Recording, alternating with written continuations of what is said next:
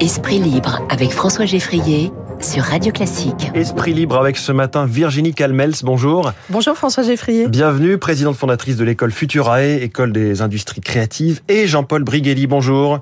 Bonjour. Vous êtes normalien, agrégé de lettres modernes, ancien enseignant, auteur de La fabrique du crétin vers l'apocalypse scolaire. C'est sorti en mars 2022 aux éditions de l'Archipel. Alors, c'est l'un des sujets qui a explosé euh, au cœur de l'été, le manque de professeurs. On parle de pénurie pour cette rentrée. 4000 postes restent à pourvoir à l'issue des concours cette année. C'est un poste sur six. Jean-Paul Briguelli, les parents d'élèves qui nous écoutent ont toutes les raisons d'être inquiets a priori. Oui, mais euh, il ferait bien d'être inquiet depuis une quinzaine d'années. Parce que ça fait une quinzaine d'années, par exemple, que les euh, jurys de concours n'arrivent pas à remplir les postes qu'on leur a attribués, tellement le niveau des candidats est faible. Mmh. Voilà, euh, c'est une situation qui est la euh, résultante logique de ce qui a été mis en place depuis 15-20 ans. Virginie Calmels, on a l'impression que ce problème nous explose à la figure. Euh, Jean-Paul Briguelli nous rappelle que c'est en fait quelque chose de, de latent qui monte. Qu'est-ce que vous constatez, vous? Bah, Je crois qu'il faut revenir aux fondamentaux, c'est-à-dire pourquoi on n'attire pas les professeurs? Mmh. Peut-être parce que ce métier est un métier qui, qui, était quand même le plus beau métier du monde. Hein. On est en train de confier nos enfants, on est sur la transmission, c'est-à-dire qu'on est vraiment dans la noblesse d'un métier qui est ultra dévalorisé. Mmh. On demande demande, et c'est normal d'ailleurs, euh, un certain nombre de compétences, mais on ne rémunère pas les professeurs en fonction de ces compétences. Donc moi, ce qui me frappe, c'est qu'il faut sortir de ce système de la fonction publique qui est démotivant, où en fait les rémunérations sont connues à l'avance, où vous avez des grilles qui font que si vous êtes ultra engagé, euh, avec des résultats, euh, que vous êtes ultra bon, et eh bien vous allez être payé exactement pareil que quelqu'un qui va avoir un taux d'absentéisme énorme. Mmh. Et en fait, il n'y a pas de management, ni à la performance, ni euh, au résultat, ni à la valorisation de la compétence. Donc c'est démotivant. Et je comprends que malheureusement, eh bien, on a fait du plus beau métier du monde un métier qui finalement n'attire plus les talents. Pour vous, Jean-Paul Briguelli aussi, le, la rémunération, c'est le premier sujet lié à cette pénurie de profs? Euh, c'est un sujet. Euh, c'est pas forcément le premier. Euh, il est évident. Je donne un exemple. Hein. Euh, on a popularisé en juin dernier euh, des initiatives lancées par Saint-Rectorat de job dating, c'est-à-dire qu'on reçoit des candidats au métier d'enseignant et en 5 à 10 minutes, on détermine s'ils sont compétents ou non. Est-ce que quelqu'un imagine que l'on puisse recruter des médecins ou des plombiers mmh. sur le même principe? C'est exactement comme si le métier d'enseignant était euh, bah, l'équivalent de euh, ce qu'on appelle le speed dating euh, pour trouver l'âme sœur en cinq minutes dans un bistrot. Vous voyez, c'est pas sérieux. C'est-à-dire que ça participe aussi à la dévalorisation globale. Alors certes, il y a les salaires qui sont tellement inférieurs à ceux de nos voisins allemands ou luxembourgeois. Et il y a eu un décrochage hein, à travers les années. Ah oui, actuellement, un enseignant gagne 25% de moins qu'il y a 25 ans. Mmh. Voilà. Euh, les 25% en question. Et pendant ce temps, les loyers ont augmenté dans certaines régions d'une façon euh, cataclysmique. Euh, il n'y a rien qui va. Par ailleurs, on a constamment modifié les programmes. On a introduit les parents dans les établissements, ce qui est un ferment de contestation permanent. Et il y a certainement quelque chose à faire, j'en parle dans mon livre, qui est de passer d'un système jacobin à un système girondin en donnant aux régions, euh, aux municipalités beaucoup plus de pouvoir dans le recrutement et éventuellement le licenciement. Hum. Vous voyez, euh, j'appelle même, tellement je suis désespéré, hein, à décrocher l'enseignement de la fonction publique de façon à en faire quelque chose qui soit plus, euh comment dire, euh, qui, vous rejoignez en quelque sorte Virginie Calmels qui, qui prenait une individualisation euh, quelque part des parcours des enseignants, euh, une rémunération peut-être plus au mérite. Oui, oui. Euh, actuellement, vous savez, c'est pas quand vous êtes absent ou quoi que ce soit vous faites le plus de dégâts. C'est quand vous vous suivez les consignes de l'inspection. et ceux-là sont mieux rémunérés, ils progressent plus vite, alors que ce sont des bras cassés d'un hmm. bout à l'autre. Virginie Calmens, est-ce que cette plus grande autonomie, cette plus grande liberté ou responsabilisation des, échelons proches du terrain, les départements, les régions, c'est une, une piste qui vous intéresse? Alors moi, je suis girondine sur ma carte d'identité, mais aussi dans mon acception, donc je rejoins tout à fait ce qui vient d'être dit. Euh, au-delà de la décentralisation, moi, ce que je voudrais, c'est la responsabilisation, et notamment des chefs d'établissement, parce qu'au fond, là encore, pour que les professeurs soient heureux dans leur travail, il faut qu'ils aient des perspectives. On parlait des rémunérations, c'est un sujet, mais c'est évidemment pas le seul. Il faut une motivation, il faut des évolutions de carrière, il faut sentir que son métier est utile. Donc il faut pas se, se tromper de qui a l'autorité sur l'enfant dans le cadre euh, du milieu scolaire. Et c'est effectivement le professeur qui doit l'avoir plus que les parents. Et il est essentiel qu'on ait aussi une responsabilisation des chefs d'établissement parce que une fois encore les carrières ne peuvent pas se faire par des gens qui ne sont pas au quotidien derrière les personnels. Donc il y a un problème de rémunération qui est évident. Il y a un problème de management et je dirais que ce problème de management, il touche la fonction publique dans son ensemble, évidemment l'éducation nationale, mais on peut retrouver cela évidemment dans d'autres fonctions publiques. C'est pour ça qu'il y, y, a une révolution à faire en la matière. Moi, je crois au super DRH parce que on est en train de parler d'hommes et de femmes et le driver d'un homme ou d'une femme, c'est le même qu'on soit dans le public ou dans le privé. C'est de sentir qu'on est utile, c'est de sentir qu'on va progresser, c'est sentir qu'il y a du mérite. Et c'est cela sur lequel, je crois, hmm. l'éducation nationale doit vraiment faire sa révolution. Alors, ce qui est frappant, Jean-Paul Brigelli, c'est que les années passent, on a l'impression, et c'est d'ailleurs assez désespérant, que le, le, mammouth, le fameux mammouth de l'éducation nationale, continue euh, un petit peu de grossir, surtout de s'alourdir dans sa structure, dans son fonctionnement et dans ses problèmes également. Ben, J'explique dans mon dernier livre, donc La fabrique du crétin, euh, deuxième époque, euh, que c'est c'est pas un dysfonctionnement, c'est un fonctionnement voulu.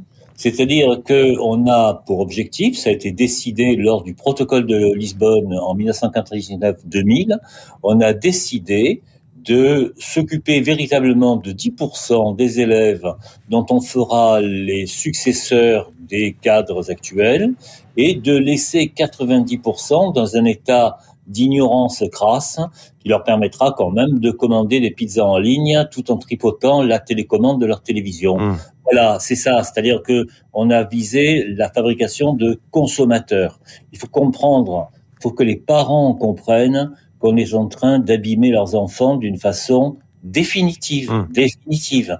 Euh, tout le monde se plaint de l'attitude de la génération 2000 là. Euh, qui, est très nombreuse. Hein. Il y a eu un baby boom dans les années 2000-2005. Bon, euh, il faut bien comprendre que cette attitude de petit roi euh, qui ne travaille pas, qui conteste tout, euh, etc., est une attitude voulue. On en on fabrique en quelque sorte des gens qui seront ubérisés des pieds à la tête et d'un bout à l'autre. Hum. Alors si je reprends les, les tout derniers chiffres, hein, en Ile-de-France, là sur les concours euh, d'enseignement, il y avait euh, au dernier concours de professeurs des écoles plus de postes que de candidats. Euh, dans le second degré, on manque de profs d'allemand, mais aussi de lettres, de physique, chimie, et peut-être encore plus préoccupant, parce que c'est vraiment l'une des matières fondamentales, de mathématiques. Qu'est-ce que cela vous inspire, Virginie Calmels, pour les enfants, cette génération qui arrive à l'école, soit en maternelle à 3 ans, en primaire à 6 ans, au, au collège à 11 ans? Alors ça m'inquiète évidemment énormément comme euh, comme citoyenne, mais aussi comme mère de famille. Euh, mais c'est surtout que quand on pense aux mathématiques, par exemple, on a quand même euh, fait une une réforme qui supprimait l'enseignement des mathématiques euh, pour les élèves de première et terminale. Alors finalement, on est revenu euh, sur cette réforme, mais enfin, on fait et on défait. Là, pour le coup, euh, c'est très inquiétant parce que finalement, on nie ce que sont les mathématiques, on nie cet universalisme qu'il y a derrière, on nie le fait que c'est essentiel de, de, continuer à, à, transmettre à nos enfants ce type de, de matière. Donc moi, ça me ça me perturbe grandement. Je pense qu'on est arrivé à des euh, adaptations, ce qu'on a appelé la réforme du baccalauréat, non pas en fonction du bien-être des enfants et de ce qu'il faut, et, et notamment l'adéquation, j'espère qu'on va en parler, avec les métiers, hein, parce que c'est ça l'essentiel de l'éducation aussi. Euh, mais en fait, on s'adapte. Alors si on a moins de profs, on va décréter, parce qu'il y a moins de profs de maths, que finalement on va moins enseigner les maths on prend le problème par l'inverse, en fait. Bien sûr. Hmm. Euh, c'est exactement l'inverse. Il faut redevenir attractif. Il faut à nouveau euh, pouvoir avoir euh, un élan de motivation pour des gens de devenir profs et surtout ne pas adapter les matières en fonction des profs. C'est l'inverse. Il faut recruter davantage mmh. de profs et pour ça, il n'y a pas d'autre solution que de revaloriser en termes à la fois d'organisation, d'intérêt et également financier. Jean-Paul Brigoli, vous avez commencé à parler du sujet des contractuels, ces enseignants recrutés à la va-vite, un peu en job dating, avec beaucoup moins de contraintes. Aujourd'hui, c'est 1% hein, des effectifs en primaire, les contractuels, et 8% au collège-lycée. Ils sont formés en quelques jours. Hein. On entend des témoignages en ce moment, parfois en 4 jours, ce qui fait hurler évidemment les, syndicats. Euh, le fait d'avoir aussi un concours qui est passé plus tard, désormais c'est à la toute fin de la deuxième année de master et non pas de la première année, c'est aussi un frein qu'on aurait pu s'éviter? J'ai fait des propositions euh, dans mon livre et puis euh, dans les années précédentes qui étaient de sélectionner les gens qui veulent faire de l'enseignement à Bac plus 1 euh, et de les mener, comme on le faisait autrefois, fin licence, dans l'objectif précis d'être enseignant et de passer des concours, soit fin licence, le CAPES euh, ou le, hmm. professorat des écoles, soit à euh, en master 1 l'agrégation. Donc une formation plus longue mais qui commence plus tôt.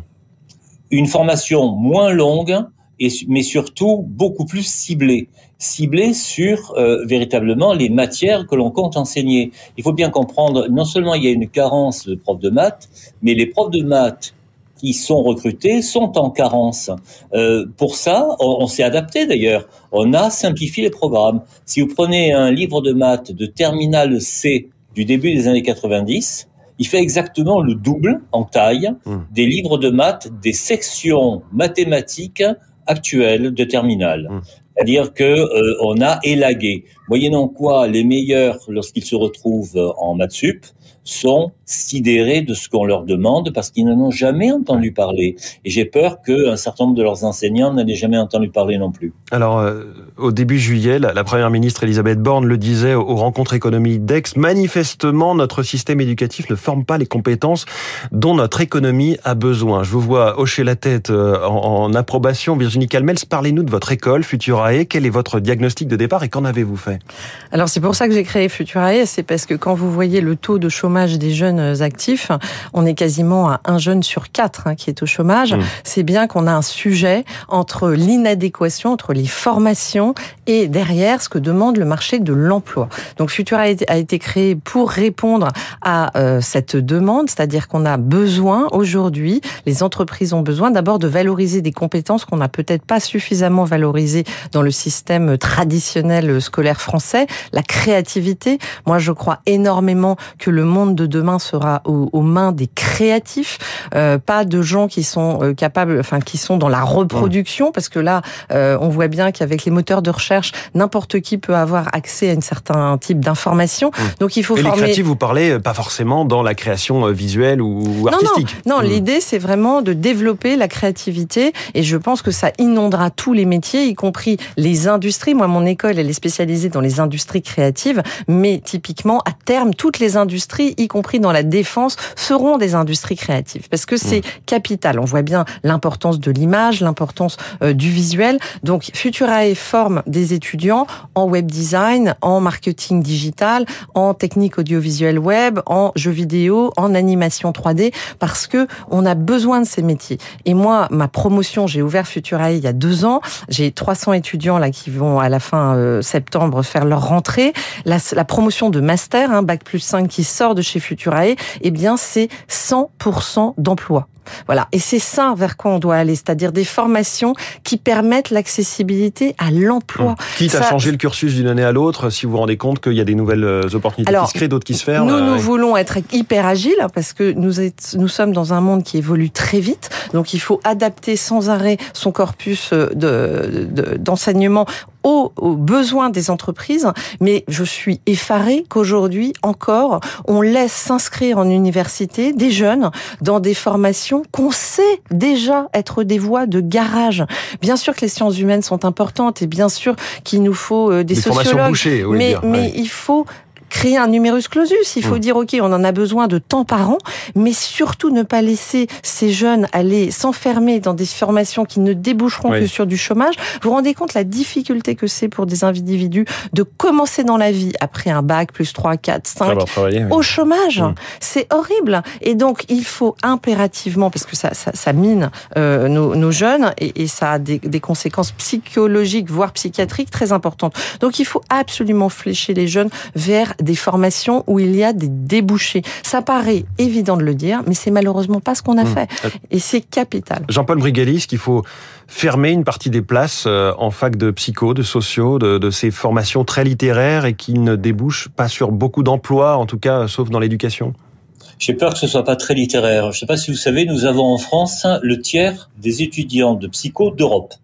Alors, euh, ça prouve manifestement qu'il y a une demande. Mais je vous renvoie à un vieux slogan de 1968 qui est quand nous aurons pendu le dernier des psychologues avec les tripes du dernier sociologue, aurons-nous encore des problèmes?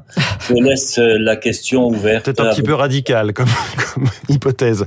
Mais, mais, en tout cas, euh, cette adéquation du marché du travail, euh, enfin plutôt de, de l'école et peut-être même dès l'école primaire, avec je sais pas plus d'anglais, plus d'initiation à ce que c'est que l'entreprise dès l'école primaire, ça c'est quelque chose qui pourrait passer. On sait que parfois, hein, rien que le débat sur les programmes de, de, de cours de sciences économiques et sociale, c'est euh, des débats assez enflammés. Écoutez, il y a deux façons de concevoir euh, la façon dont on forme les enfants. Soit on les forme pour des métiers précis. C'est une possibilité, mais je ne pense pas qu'il faille le faire de façon précoce. Soit on leur donne la formation générale la plus pointue possible, c'est ce qui se fait dans les classes préparatoires par exemple, qui les ce qui les rend aptes à se réorienter vers à peu près n'importe quelle discipline. Il faut bien comprendre une chose, par exemple dans les, euh, regardez l'exemple des jeux vidéo.